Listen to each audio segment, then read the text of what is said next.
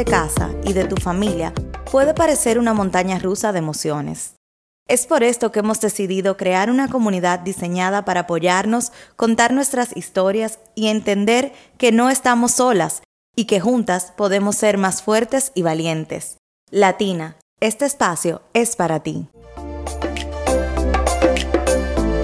Hello latinas, bienvenidas. Eu, ¿de qué vamos a hablar hoy? En el día de hoy, Rosalía y yo les vamos a estar hablando de quiénes somos y cómo llegamos a Estados Unidos. Espérate, espérate, Eunice. ¿Tú te acuerdas cómo nos conocimos? Yo no me acuerdo el primer día que yo te conocí. te soy sincera, fue hace muchos años. Yo probablemente tenía 11, 12 años. No, yo creo que estaba muy chima vieja, pero yo creo que estábamos ya como en los años de bachillerato. Es verdad. Definitivamente. Puede ser. bueno, yo no, yo de verdad no me acuerdo la edad exacta, ni me acuerdo el primer día que yo te conocí, pero yo sé que fue hace mucho tiempo y no voy a decir mi edad. Eh, pero em, sí fue como muy natural a través de otras amigas. Eh, yo iba a un grupo de oración y creo que tú también ibas de vez en cuando. Y entonces ya empezamos a salir eh, fuera del grupo de oración. Ya yo salía con amiga tuya, tú salías con amigas mías y así fue que nos conocimos. Sí, algo yo creo que sí, que fue como a través del grupo de oración que empezamos como a, a tratarnos un poco más. Pero eso fue hace mucho, vieja.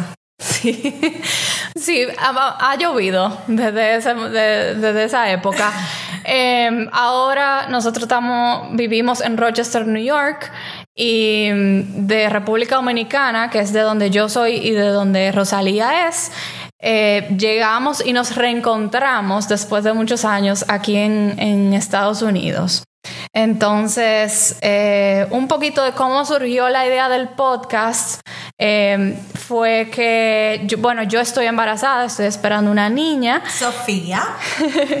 y eh, yo le comenté a Rosalía que estaba viviendo por unos momentos eh, muy, o sea, muy únicos, que yo no sentía que yo me identificaba con mucha de la información que tenía disponible, que tenía a mi alcance, porque las personas que yo conocía que habían estado embarazadas, mis amigas, mis familiares, mis primas, etcétera, no viven la situación que yo estoy viviendo como inmigrante a, a Estados Unidos.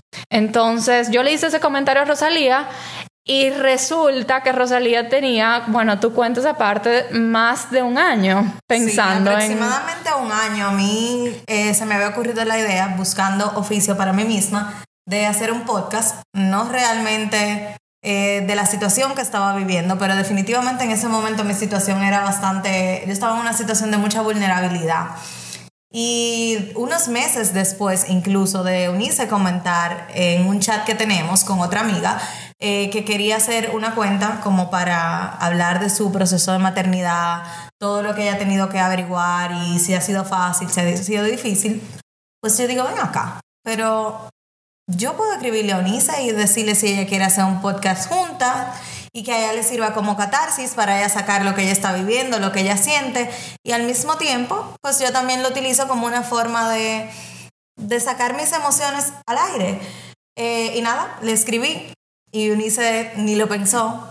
Y de una vez me dijo que sí. Y aquí estamos. Y, hoy en día ya, o sea, un poquito, el tema es un poquito más allá de solo la maternidad, porque la maternidad, el, el tema del embarazo lo estoy viviendo yo, pero nos dimos cuenta que hay como una falta de recursos para eh, para latinas crear una comunidad, o sea, hay una falta de recursos para que las personas que están viviendo esta, este, cambio de vida por mudarse a otro país se identifiquen. O sea, no hay tantos... Yo quiero... Totalmente. No sé si me, me, expliqué bien, pero... Bueno, básicamente yo entiendo que lo que tú quieres decir es que, o sea, a nivel, en, en todos los ámbitos que uno pasa, uno se encuentra como con una falta de información muy grande cuando uno está en un país que no es el suyo. O sea, uno, por ejemplo, en mi caso, ahora mismo, en el caso de Unisa es por el tema de la maternidad, en mi caso por la parte laboral, o sea, a dónde me dirijo, quién me puede servir de recurso, cómo me, me manejo para buscar, para buscar un trabajo. Pero en el caso de Unice, pues realmente el, motivo mayor en este momento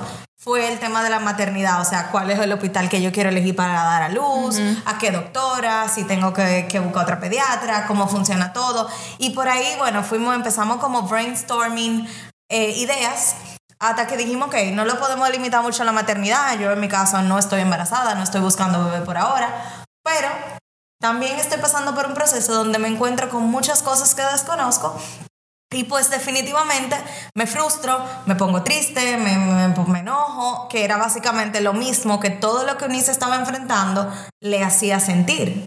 Básicamente la idea es contar nuestras experiencias y que nuestras experiencias sirvan de apoyo a cualquier persona que esté pasando por situaciones parecidas a las nuestras. Rosalía, ¿qué te parece si le contamos a nuestras oyentes eh, cómo llegamos aquí y cómo, y, cómo nos ha ido y por lo que pasamos. O sea, la Rosalía que llegó el primer semestre, porque eh, por si no, lo, si no nos conocían antes, nosotras ambas vinimos por el mismo programa de becas a estudiar yo la maestría eh, y Rosalía también, la Rosalía. Em, entonces, pero tú llegaste un año antes que yo. Yo llegué a Estados Unidos en el 2013 es una historia muy funny como llegué aquí, pero no sé si, si, si la vamos a hacer hoy. Este, pero yo llegué en el 2013 con 22 años, vine a hacer mi maestría en psicología escolar este, y duré aquí tres años estudiando. Eh, a los tres años mi, mi programa de maestría terminó y yo tenía que regresar a mi país, así que me fui y dije, para acá no vuelvo. Pero la vida, la vida te juega sucio a veces y ni modo. Y la vida me dijo, pues usted sí vuelve. Y después de dos años, dos años, 16, 17, 18, sí, dos o tres años, no me acuerdo, eh, pues aquí estoy otra vez. Este, Eunice, tú también llegaste con el mismo programa de beca que yo, llegaste un año después. ¿Qué tiempo, qué tú estudiaste y qué tiempo duró tu maestría? Eh, bueno, yo llegué en el 2014, como tú bien dijiste, yo estudié, yo soy publicista, em, en mi carrera, en mi undergrad, eh, fue en, comunicación publicitaria en República Dominicana y vine a hacer mi maestría en comunicación de tecnología. Mi maestría duró 18 meses y yo nunca me fui. yo me quedé de corrido. Dos eh, historias totalmente distintas. Sí, completamente. Y bueno, les voy a contar un poquito cómo fue ese proceso de adaptación. Eh, en mi caso, yo eh, tenía una ilusión enorme de vivir fuera de mi país. Em, yo amo mi país, a mí me encanta República Dominicana, eh, amo la gente, hay de todo, o sea, yo amo mi país. Pero yo sí estudié en un colegio eh, con una acreditación americana. Yo hablaba inglés todo el tiempo en el colegio. Y normalmente el staff del colegio te, como decimos los dominicanos, te mete por un tubo y siete llaves la idea de irte a estudiar a una universidad en Estados Unidos. Es parte del currículum de ser una acredita un colegio acreditado con una acreditación americana. Y bueno, eh, como eh, yo no pude eh, mudarme para estudiar mi carrera, lo que hice fue que me preparé para hacerlo con la maestría y resultó súper bien. vine con un programa de becas em, y nada, yo vine con una ilusión y con un muy buen grupo a estudiar aquí en el 2014, como ya les dije. yo me sentía súper cómoda con ese grupo de personas, nos hicimos amigos o como quien dice, colegas desde República Dominicana. Eh, yo conocía más de cinco personas de, que, de las que vinieron conmigo en el grupo y hice aún más amigos dentro de ese grupo. Éramos como, si, si no me equivoco, como 60 personas en total, que vinimos a Rochester específicamente, en Nueva York. Em, y nada, fue todo relativamente smooth. Yo llegué, el primer día fue una emoción grandísima, como por fin logré lo que yo quería. Eh, ya estoy en Estados Unidos. Em, y poco a poco, en esa semana, en, en, las dos primeras semanas, yo empecé a sentir un poquito de lo que mucha gente llama el FOMO. El FOMO, al que no sabe lo que es, significa Fear of Missing Out Em, y yo veía eh, en, en, el 2014 ya existía todas las redes sociales y todas las cosas, y uno veía en Facebook, en Instagram, en todos lados, eh, como mis amigos seguían su vida normal. Esa gente de bonche, lo más seguro. Ah, y uno sí, aquí, un que los party. sitios para uno salir eran como que medio. mm, son, Sí. son medio jodones todavía. Y esa gente allá, de fiesta en fiesta. No, y más que la, más que la fiesta también era parte como de los eventos que yo quería compartir con mis amigos y Claro. con mi familia. Que si fulana cumpleaños, yo quería estar ahí con esa persona en su cumpleaños y no podía. Y entonces ese tipo de cosas me empezaron a importar cada vez más. Em, sobre todo lo que tú dices, uno aquí, yo no tenía carro. Yo no sé si tú llegaste No, a tener carro mientras tú estabas en la universidad. tampoco. Y Rochester, al que no sabe dónde queda Rochester, aunque nosotros digamos Nueva York, está a seis horas de la ciudad de Nueva York. O sea que les puedo poner- pintar un poquito la idea de que no es en la ciudad de Nueva York donde tú sales y puedes caminar a cualquier lado para ir a donde tú quieres ir. Aquí tú necesitas carro para movilizarte. A menos que sea dentro de la universidad o esté cerca, pero las cosas son No es bastante que lejos. un supercampo para que tengan una perspectiva, pero cuando tú lo comparas eh, con Santo Domingo, con la capital, es eh, realmente un cambio. Para mí, por lo menos, fue un cambio del cielo a la tierra. O sea, Completamente. las cosas que uno hace aquí eh, versus las cosas que uno hace allá. O sea, fue un cambio de, de rutina, un cambio de... Básicamente de todo, o sea, fue, fue bien significativo, yo entiendo. Sí, sí, sí. Y, mm, y ese tipo de cosas afectan porque para uno ir al supermercado, uno tiene que planificarse porque no hay un carro ahí afuera esperándolo a uno para uno ir a hacer la compra al supermercado. Em, sí, lo que tú dices, un, un cambio del cielo a la tierra.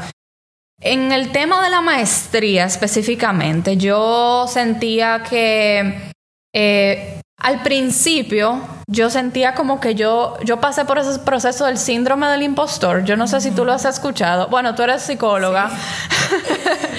Yo no soy psicóloga, pero eh, a mí me pasó como que yo decía, yo no merezco estar aquí. O sea, yo no merezco estar en esta clase. Eh, porque yo no, o sea, yo no soy, yo no soy nadie. Eh, Entonces, eh, a mí me pasaba eso. Yo me trancaba eh, cuando tenía que hacer tarea, duraba tres horas más de lo que me tocaba, porque yo, yo misma no sentía que yo tenía la capacidad de hacerlo.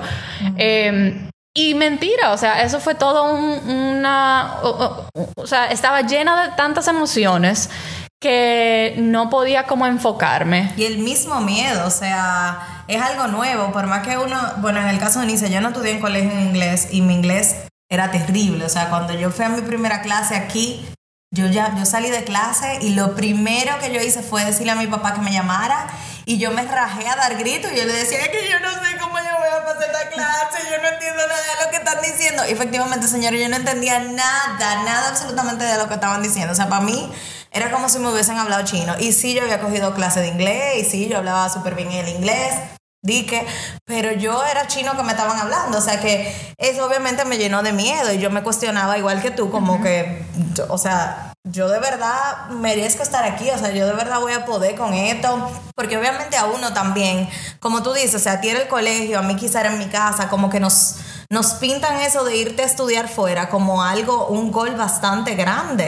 Entonces tú dices, esto es algo con lo que yo tengo que poder, pero te llenas de tantos miedos y de tantas incertidumbres que realmente empiezas a cuestionarte.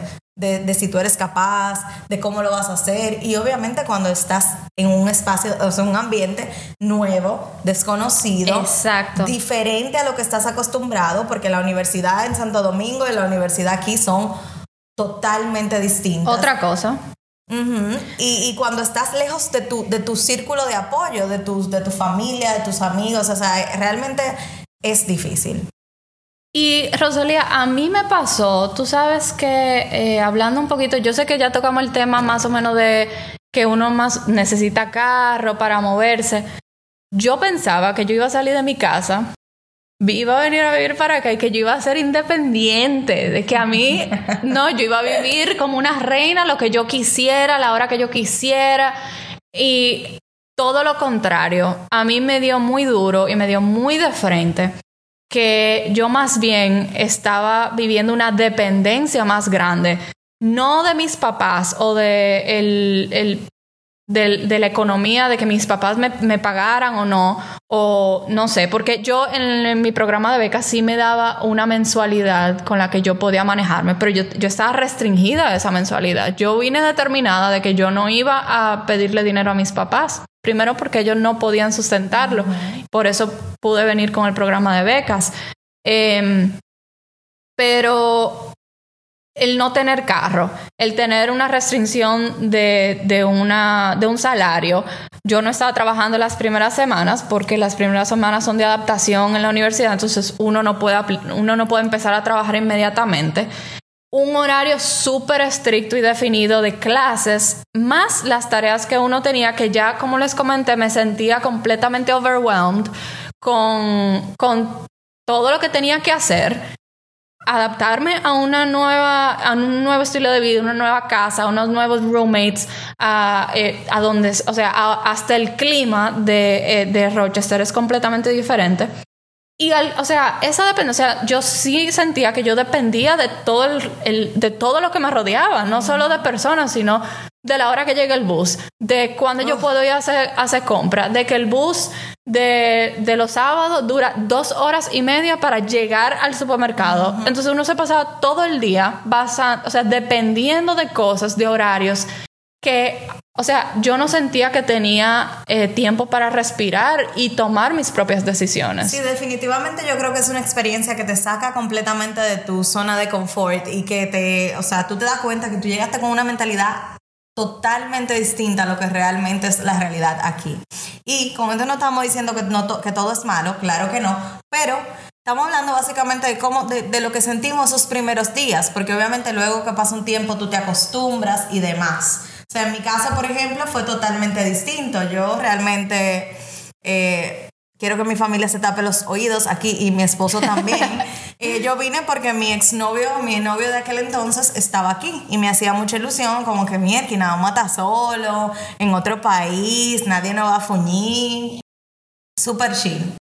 Pero cuando yo llegué, mi novio no estaba aquí, estaba, mi exnovio no estaba aquí, estaba estudiando, eh, estaba haciendo un internship en otro estado y luego, cuando él llegó, pues me mandó a volar a la China. Entonces, cuando. O sea, él te votó. Me, votaron. Literalmente a mí me votaron. Ay, Dios Y cuando yo me vi sin pito y sin flauta, yo me, iba a volver loca. Pero espérate, Rosalía, espérate. Ah, espérate, porque esto fue esto es un tema que a mí me dio bien duro cuando yo me enteré.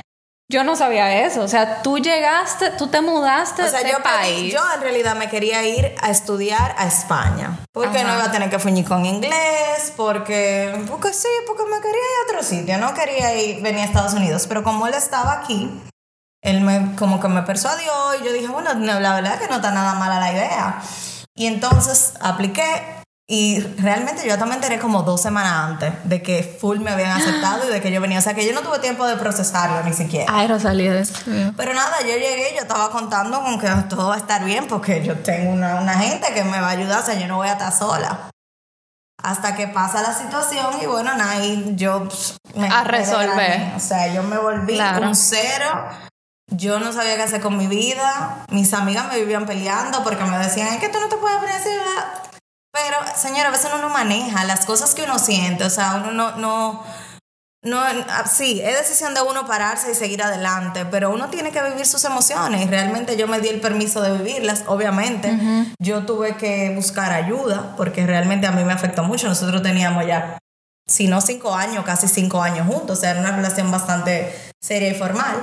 Entonces, eh, nada, para mí, el inicio fue totalmente distinto y eh, difícil, y fue muy difícil. Y si a eso tú le sumas todo lo que ya tú mencionaste de que, ¿cómo voy a llegar al supermercado? Tengo que esperar un horario de una guagua, o sea, tengo que, que todo, todo tiene que ser planificado en base al autobús o tiene que ser planificado en base a no sé qué, o sea... Eh, yo llegué y mi, primera, mi primer día llegué como con dos maletas grandes, un carrión, eh, una mochila, una cartera y yo tuve que caminar como media hora desde donde a mí me dejó el autobús que me buscó en el aeropuerto hasta yo llegué a mi casa. con toda esa maleta. Con toda esa maleta, gracias. Mi roommate, la que iba a ser mi roommate y yo tuvimos que dar esa real caminar. Y después entonces buscando tres horas cuál era el apartamento que nos tocaba. O sea, de verdad, ya desde ahí tú dices, mierda, esto, esto es fuerte. Y entonces esa primera noche uno sin nada, o sea, una cama, yo tuve que dormir en una cama pelada, porque mi mamá me lo dijo, por eso que uno tiene que llevarse su mamá y su papá. Mamá me dijo, mi hija, llévate una sábana, aunque sea, que tú no sabes. Y yo no, yo fui para Estados Unidos, ¿cómo me voy a llevar una sábana? Yo compré eso allá. Pues mi primera noche, yo creo que como mis dos primeras noches, yo tuve que dormir a, cama pelada, con, o sea, una cama que yo ni sabía si la habían lavado, pero ¿qué yo? Yo no tenía cómo ir a comprar una colcha, o cómo ir a comprar sábana, o cómo llegar, o sea, yo no sabía ni dónde quedaba nada. Entonces sí, definitivamente eh, la experiencia, eh, esos primeros días, si, si uno no se planifica, porque yo creo que también, por lo menos de mi parte, fue una falta de, desinformación. Yo me agarré mucho de que yo iba a tener una persona cerca de mí que ya, yo, que ya conocía todo, que ya tenía un año y tanto aquí. Como que yo entendía que ese tipo de problema ya no lo iba a pasar.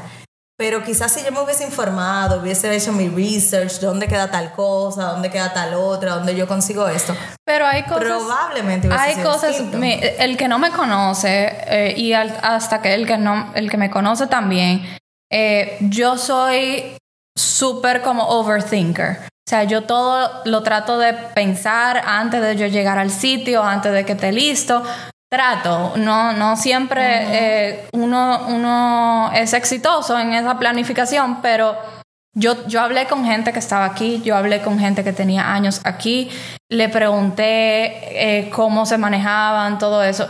Y yo llegué y yo no tenía idea de qué era lo que yo estaba haciendo. O sea, y eso fue bien frustrante para mí, porque tú llegar con esa confianza, no me imagino en tu caso, aún peor. Tú llegar con esa confianza y que de, repente aquí no funcione lo que, lo que en tu mente tú tenías planificado. O sea, eso es muy duro. Em, Totalmente. Pero uno pasa por esas situaciones em, y, eso al final del día sí, sí te cambia y uno empieza poco a poco como a buscar eh, formas de, de, superarlas. Tú dijiste que tú buscaste ayuda, por tu situación. ¿Qué otras cosas tú hiciste? ¿Cómo, cómo lo manejaste? ¿Cómo... mira, lo primero, lo primero, lo primero fue que yo tuve que buscar eh, un plan, ponerle un plan a mi teléfono, que yo no sé cuánto costaba en ese entonces, ahora también lo tengo, cuesta 10 dólares, eh, porque yo necesitaba estar en contacto constante con mi mamá. O sea, para mí mi mamá es mi cielo, mi tierra, mi norte, mi sur, lo, todo lo, lo que hay. Y yo necesitaba, sobre todo por la situación que yo estaba pasando en ese momento, poder llamarla cada rato. Entonces yo me puse ese plan que me daba acceso a llamar líneas eh, de casas, no sé cómo se dice eso. Eh, al teléfono de la casa, ¿verdad? o sea, no a celular. No, no a celulares. Yo no podía llamar a celulares, sino que yo la podía llamar y durar con ella hablando todo lo que a mí me diera la gana al teléfono de la casa. Y eso, tener ese contacto tan, tan, tan frecuente con ella me ayudó bastante. Yo fui al psicólogo de la, de la universidad eh, ya ahí yo no estaba acabada de llegar, estábamos como quizá en octubre, noviembre, por ahí, pero estábamos bastante recientes. ¿Tú llegaste en agosto? Yo llegué en agosto, yo llegué como el 15 o el 16 de agosto, no recuerdo. Y yo lo que hice fue que empecé a ir a terapia con el psicólogo de la universidad, me acercaba a los profesores, preguntaba mucho, yo le expliqué mi situación, o sea, le dije, miren, yo no, estoy, no siento que no estoy entendiendo nada, no sé qué está pasando ellos, o sea, al principio yo también estaba como súper tímida porque ellos también me decían, pero si tú no entiendes, levanta la mano y pídeme que repita, pero como que eso no son cosas que uno está acostumbrado a hacer, o sea, nosotros como que no tenemos esa cultura de, de pedirle a los profesores que repitan o de acercarnos a los profesores en hora, o sea, yo ni recuerdo que en mi universidad los profesores tenían de que office hours y que tú podías ir y sentarte y que ellos te iban a volver a explicar la clase, o sea, no, esa cultura yo no la tenía, yo no sabía que eso se podía, hasta que, bueno, me informé y empecé como que a ponerme adelante para que, ¿verdad?, para que me fuera bien en mis clases y demás. Y definitivamente yo creo que lo que más me ayudó fue empezar a ser un poco más mindful. O sea, yo trataba de caminar siempre y cuando el clima lo permitiera. Eh, si yo me sentía como muy down, yo decía, hoy no voy a tomar la guagua, hoy me voy a ir caminando. Voy a durar un poco más, pero me voy caminando. Como que hacer más cosas al aire libre. Eh, solo iba a aclarar, perdón que te interrumpa. Para las no dominicanas que están escuchando eso, guagua es bus. yo lo sé porque mi esposo es costarricense y si yo le digo guagua no sabe de lo que yo estoy hablando. Perdón, sí.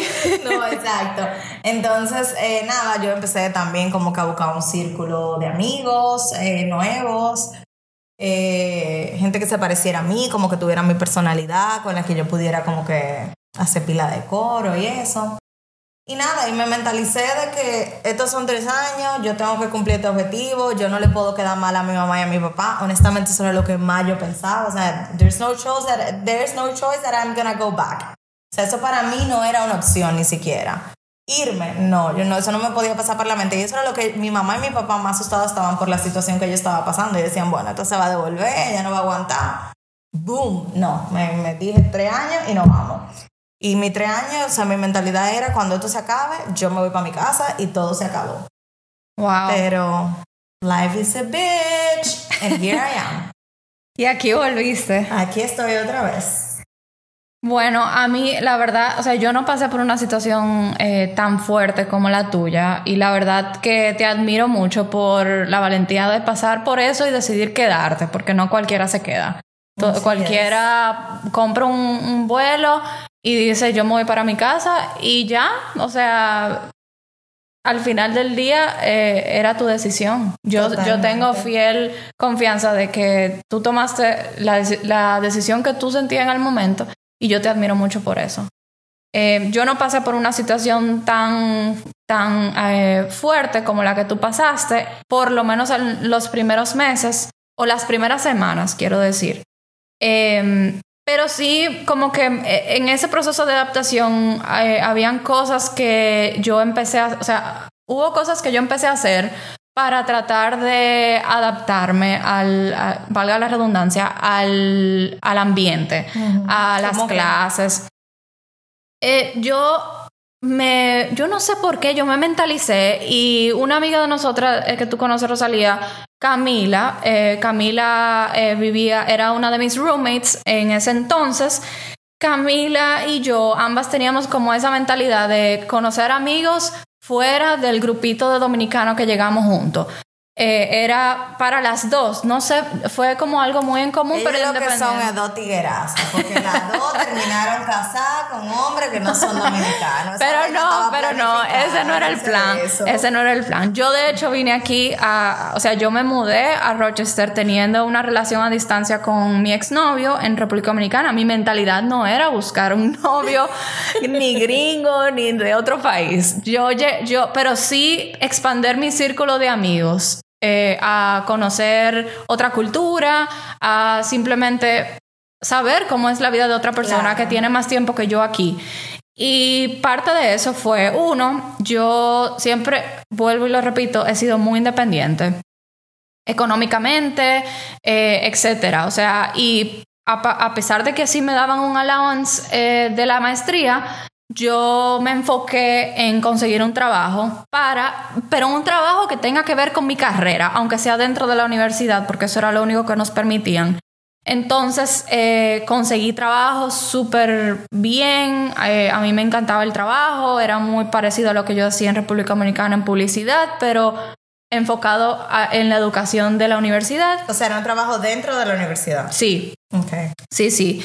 Eh, y descubrir para mí era súper importante, descubrir cosas, como descubrir eh, un restaurante nuevo y yo llegar a la casa y decirle, Camila, comí en tal sitio, tiene que ir mañana, vamos a almorzar juntas mañana, no sé qué, tenemos que ir a ese sitio, aunque sea Salsaritas, que era de que un sitio mexicano, que después me enfermé comiéndome unos nachos ahí, que más nunca.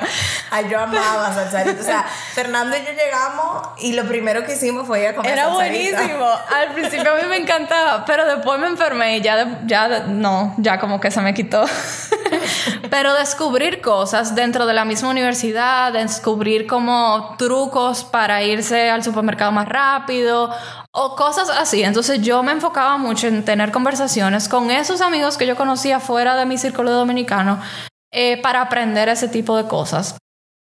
Eh, a mí me gustaba mucho eh, planificar los fines de semana. Entonces yo me enfocaba con otra vez hablar con, ese, eh, con esas personas fuera de mi círculo, ya sea por el trabajo que conseguí, por la misma clase que yo que tomaba de la universidad.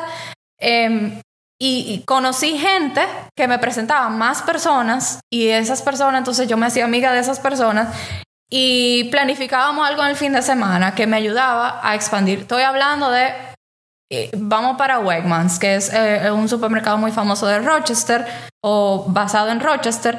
eh, vamos para Wegmans este fin de semana y vamos a ir tres personas. Fulano tiene carro. Entonces nos íbamos a ir todito en el carro de fulano a tal hora y planificábamos eso. Solo algo tan sencillo como ir al supermercado. En el supermercado decíamos, vamos a caminar de aquí para la próxima esquina que hay otra tienda, Walmart, no sé. Entonces así hacíamos ese tipo de cosas. Em, algo que me ayudó un montón fue que yo jugaba un deporte en, en República Dominicana, Ultimate Frisbee, eh, yo no lo cogía súper en serio, pero a mí me gustaba mucho y yo había hecho amistades por el deporte. Dije, voy a buscar a ver si aquí hay un club de Ultimate Frisbee. Y efectivamente. Súper buena idea. conocí una cantidad de personas, o sea, que tú no te puedes imaginar, hasta el día de hoy soy, eh, soy eh, amiga de muchos de ellos. Y eso también me ayudó a expandir mi círculo hasta el punto que en el, eh, ¿cómo se llama? El Spring Break de ese primer año, yo terminé haciendo un viaje a Carolina del Sur, si no me equivoco, Myrtle, Beach se llama, con solamente mi equipo de Ultimate Frisbee a un torneo. Ah, eh, nos fuimos manejando, fueron, qué sé yo, 15 horas, 12 horas manejando de Rochester para allá con un grupo de personas completamente fuera de mi, de mi comfort zone, porque primero todos hablaban inglés, o la mayoría hablaban inglés, no eran latinoamericanos. Eh, pero fue una experiencia súper chula, fue una experiencia súper buena. Em, los conocí, me hice parte de, de, su, de lo que ellos vivían, yo los hice parte de mi cultura también. Un día yo les cociné a todito eh, comida dominicana. Y eso, y ya hablando de cocinar, también a mí me gusta aprender a cocinar, porque yo no sabía mucho, pero yo agarraba, yo siempre he sido como de las que agarra una receta, va y compra lo que dice ahí y hace lo que dice ahí literalmente al pie de la letra y me sale. Yo con la cocina como que no pegó una, entonces realmente ir a Wegmans no era algo que a mí me iba a gustar, ni algo que yo iba a querer ah, hacer, porque a mí que no me gustaba cocinar, tampoco me gustaba comer sola, entonces ¿qué yo hacía? Yo compraba en el supermercadito de la universidad una funda de tostito, una salsa de queso y yo me armaba mi nacho de queso sin carne. Punto. Y con eso yo resolvía mi vida. Y si yo me tenía que pasar tres horas sin comer, cuatro horas sin comer, a mí me daba tres pitos. Pero luego quizá comía en el restaurante, en alguno de los restaurantes de la universidad. O sea, yo no, no quería nada que ver con cocinar. Ay, yo todo lo contrario. Tú sabes que, Eunice, que tú lo mencionas y y quizás esa es una de las cosas que, a mí me faltó por vivir. Eh, lo que tú estabas mencionando de conocer personas de otra cultura, como yo estaba tan enfocada en yo voy a acabar esto y yo me voy de aquí, a mí no me pasó por la cabeza. Yo conocí personas de otras culturas definitivamente porque eh, uno se encuentra con, con de todo aquí, pero como que no me enfoqué en crear vínculos con esas personas y algo de lo que quizá hoy yo me arrepiento un poco. Entonces, no, yo estamos no te puedo tiempo. decir. ya estamos aquí. Estamos aquí todavía. Yo no te puedo decir que, wow, yo tengo un amigo tal. O sea, ni siquiera mi, mis, mis classmates. Como que sí, sí, sí yo la, la, puedo hablar un día por Instagram o por Facebook, pero no como que tenemos una amistad. O sea, realmente mi enfoque era: yo voy a acabar esa maestría y yo me voy para mi casa. Ese era mi enfoque. Como que de verdad a mí no me pasó por la cabeza, sobre todo ese primer año, que fue el más difícil, definitivamente, ese primer semestre como que no me pasó por la cabeza, eh, voy a voy a hacer amigos de otra cultura, voy a crear un círculo. Mi único círculo eran dominicanos, o sea, como que no, o sea, yo estaba en que yo me voy para RD, yo no, no, no tengo nada que buscar con otra cultura ni con otra nada. Entonces, que no está mal, o sea, al final del día, eh, yo creo que Tal vez pasó porque eso era lo que tú necesitabas en ese momento. O sea, esa familiaridad de cultural, de lenguaje, etcétera. Totalmente. Eh, o sea, cada quien necesitaba algo y, y, buscó esa, esa, o sea, cómo satisfacer esa necesidad. Totalmente. Eh, imagínate tú y yo, o sea, yo sí siento como que yo fui dichosa que yo vine en un programa de maestría, yo vine en una situación relativamente estable porque fue planificado que yo vine acá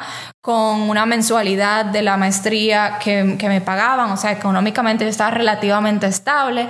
Em, pero imagínate esas personas y seguro muchos de nuestros oyentes no tuvieron la dicha de venir en una estructura o en un proceso estructurado como el que vinimos tú y yo. Totalmente. O sea, muchas, eh, eh, yo tengo muchas personas, conozco muchas personas que vinieron acá buscando un trabajo, buscando otro estilo de vida, buscando eh, no sé, algo mejor para sus hijos en, en, en muchos casos. Totalmente. Y mm, imagínate, o sea, cómo, porque uno dentro de la universidad que vino con un, yo vine con un grupo de sesen- casi 60 personas, si mal no recuerdo, yo tenía la oportunidad de buscar personas cerca de mí eh, con el que compartíamos cosas en- eh, similares, por lo menos el idioma, eh, el- el- la vivencia de estar mudándose a un país, as- tomando, empezando una maestría que también es un reto, Claro.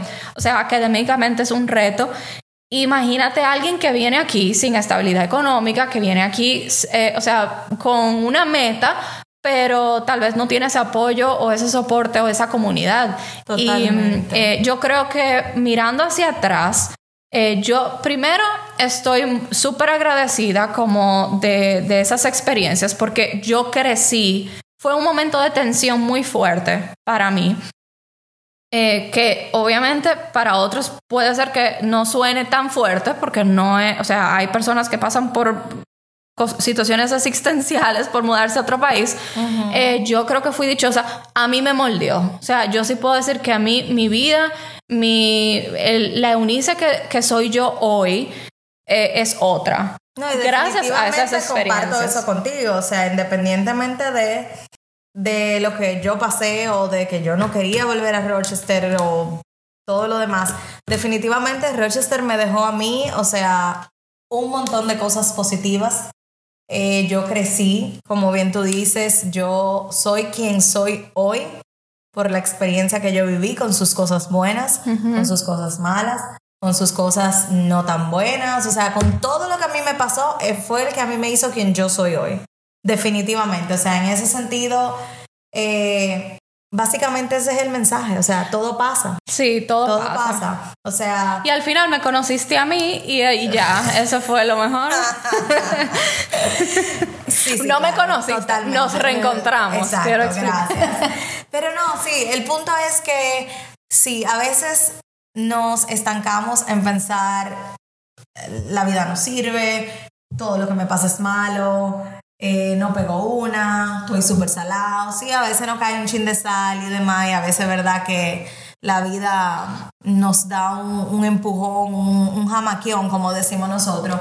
Y, y sí, y nos pasan cosas que a la larga, aunque en ese momento no lo veamos, nos hacen crecer. Nos pasan cosas que nos hacen ser más humanos.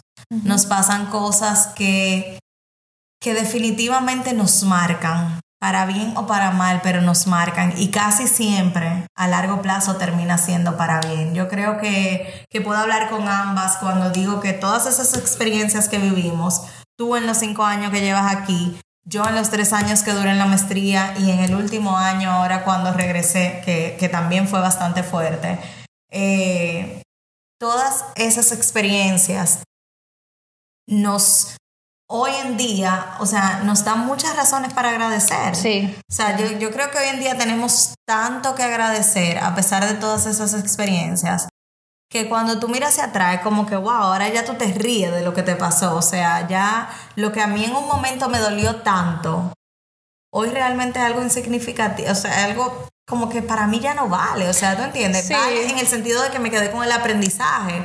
Pero como que yo misma me cuestiono, wow, tú de verdad lloraste por eso, tú de verdad te dejaste caer por eso, o tú de verdad te, te molestaste con esa amiga o con tu roommate por X situación. O sea, como que obviamente en ese entonces teníamos 22 años. Eh, las dos era primera vez que salíamos de nuestras casas. Las dos somos las únicas hembras en nuestras casas, que a veces como que también Un uno poquito más, ñoñe de sí. la cuenta y más protección y más cuidado de la cuenta. Pero, pero sí, cuando tú miras hacia atrás, es verdad, todo eso, y hablando ya personalmente por mí, lo viví a flor de piel.